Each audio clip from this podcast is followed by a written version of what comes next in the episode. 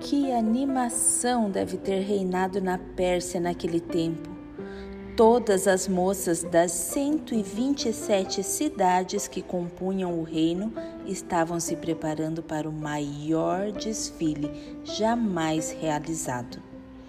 Os tapetes foram colocados cuidadosamente e esticados.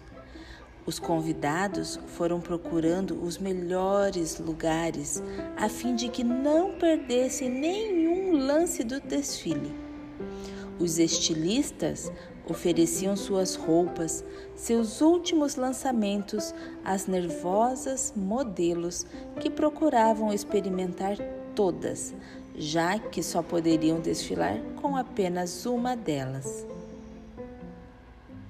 O desfile começou e uma a uma as moças mais lindas do mundo foram passando com seus luxuosíssimos vestuários.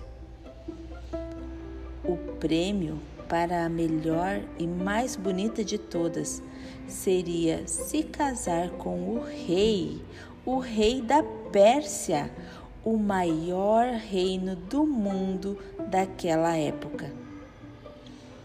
Dentre todas as modelos, havia uma diferente de todas as demais. Quando lhe ofereciam as roupas das grifes, as mais diferentes possíveis, ela agradecia e recusava com educação.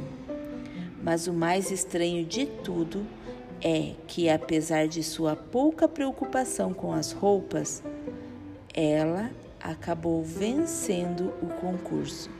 E sabem por quê?